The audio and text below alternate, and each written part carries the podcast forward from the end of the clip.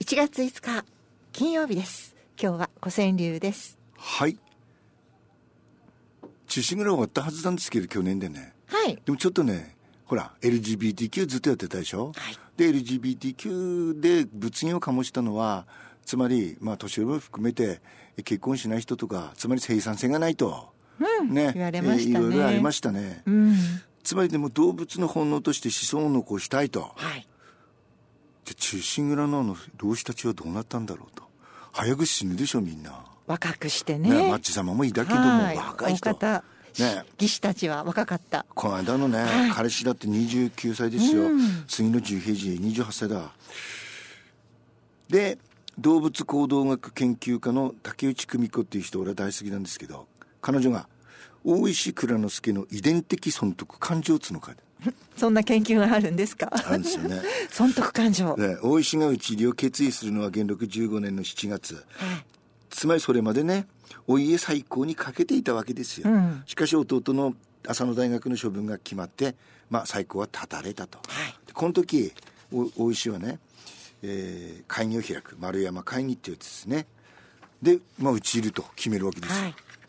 ほたらばね100人12人だ同士が減るわけですようん常識的にいけばですよさっきの LGBTQ 年寄りがね「おめでち若者には未来があるから私はもういいんだっていつ死んだって私はジールハンでおめでち長生きしろ」って言いそうでしょ、うん逆です逆ですかえっ、ー、とね脱落した人の70%以上が国高100国以上つまり給料高いやつがねあのなんつうんですかあの脱落して給料安いやつが討ち入りに参加したとあそうですかなんでかというとまあ給料高いやつはお家最高となれば元の位ねチェンクもらえる、待っていたとしかし望みが断たれたので今度はよその班にね、はいやっぱり就職したいと、うん演者を頼るとかだから脱落したと一方給料の安いやつはね、うんお家最高になろうがまあ他の班に使えようが状況に大差はないとまあわ悪く言えばやけくそで討ち入りしたんではないかとねでつまりは彼らはねあえて名誉を取る道を選んだと、うんね大きな名誉でもまあうじりして成功してもあの打ち首とかまあ切腹だばいい方ですよ名誉が与えられる、うんね、だから名誉というものは本人よりもその血縁者の方が後々恩恵にそういう預こかるととですね英雄のはいだねと思いますねだから技師たち本人の遺伝子がねうまく残ったのかこれね調べでもなかなかわかんない難しいですよねなので大石蔵之介限定チェック蔵之介の 系譜そうはい彼は遺伝的利益を得たのかええ大石蔵之介にはまず皆さんご存知の長男力彼はね父と共に討ち入って切腹そうですね15歳15歳次男若すぎる吉千代彼は大石があー妻の陸と離縁した後お母さん陸と共に実家に身を寄せていましたがうち入りのわずか2ヶ月前に出家出家で幕府のお咎めを逃れるとはいしかし皮肉なものでその7年後ん19歳で要される病死ということですか、ね、多分でしょうね長男も次男も死んじゃった大石の名誉は直接のおーこ子供や孫に有効利用されることはなかったのかしかし彼には今一人男の子がありました滑り込みセーフ陸を離縁した時陸が宿していた大三郎あらお腹の中にいたのですんですね彼はね波乱の人生を歩みました大三郎は討ち入りの約5ヶ月前陸の実家である田島の伊豆石塚家で生まれはいしかし生後100日でということは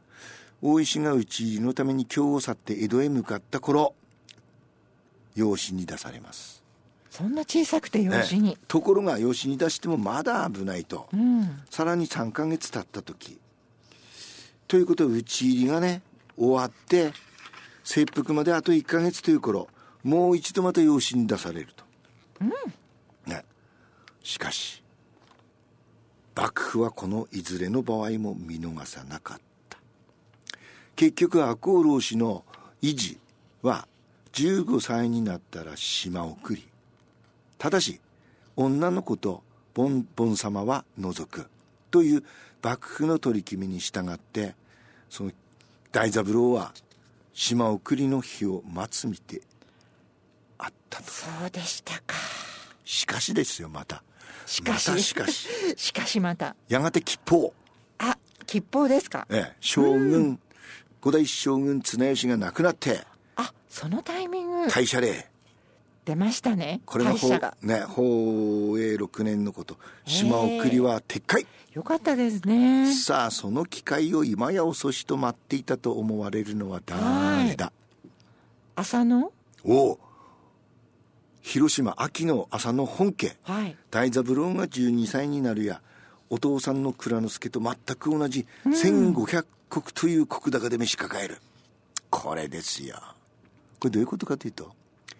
赤おろしあっぱれというね世論世論湧き上がりますよね当然そうするとどうなりますオランダ人だっけさ、うん本家でさねって 本でさ本ね家はでさ本ね家はあのね蔵之介のその子供をないがしろになんかしてないですよでね、やっぱこそうですよなんねですかププロパガンダっつうんですかドヤ顔ですかねプ そうでしょうね大三郎は元服後えっ、とね外へ吉安と名を改めやがて藩主の一門の浅野立脇の娘をめとりますあそうですかねで彼ら夫婦に子供があったかどうかはそこまでわからない、不明えその後彼は離婚結婚を何度か繰り返すあそうですかこれやっぱり大石内蔵之助の女好きの血かしらねそ女好きなんですかい倉やい之介はい やいやなんか女性にモテたんじゃないですかねそうでしょうね、持ってたでしょうね小太りのおっさんだってまあいやこうしてみると竹内久美子が書いてますよ大石内之助の遺伝的損得感情は差し引きゼロだったんじゃないかしら差し引きゼロ討ち入りによる名誉とうん彼の長男次男の命を失ったわけでしょ、はいそうですね損得感情マイナスゼロ、あプラスマイナスゼロゼロはいでもそれだけではない彼にははい陸との間に2人の娘もありました、あ女の子もそう空と沢空ってねプ空ーだちゃんさわちゃんいい名前だよね今流行りのねえお名前じゃないですかね空と書いてく、ねこのはい、空ちゃんはねはい、幼くして死んじゃあらそうでしたかうでこの沢ちゃんがね大三郎と同様養子に出されてええ運命に翻弄されるわけですよはいそして、えーそのかのねその大三郎が浅野本家に召し抱えられるとともにお母さんと一緒に秋へ赴きますそして瑠璃と名を改めた後浅野家重臣浅野堅物と結婚二男四女を設けている4人のお子さんに恵まれたいいんじゃないですかプラスプラスでしょこれで大石の遺伝男の子はねしょうがないけど遺伝的損得感情は完全にプラスめでたしめでたし持つべきは娘で すな僕にはいないねだからこよかれったですねねもう完全にプラスでしょうんさらにはいこれ映画にもやりましたけどさらにうん大石内蔵之助は陸と離縁の後オカルという愛人を持ちましたうん彼がオカルと過ごしたのはたった数ヶ月でもしっかり子供は残していますあそうでしたこかの子はどうなったかまでは書いてな い書いてない書いてないこれはもうあとは小説家にお任せをして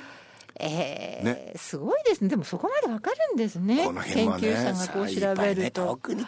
特にねまあ、蔵之介ともなれば中心蔵ですねからねそうですよねでえっ、とね竹内久美子のはい最後の文章、うん恐るべし大石蔵之介恐るべ し恐るべし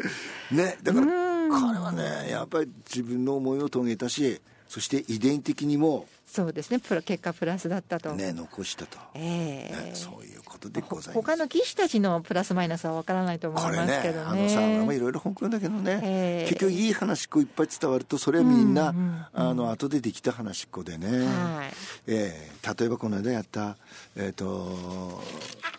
杉野十平次28歳で死んで、はい彼はお母さんが自殺して、ええおまああの高校の憂いなく出てきたという話今後残ってるけどこれも別な人の話がくっついてるとかねいっぱいあるんですそよ、うなんですねねでもこ今回のやつはね、はいちゃんと調べたんでしょうん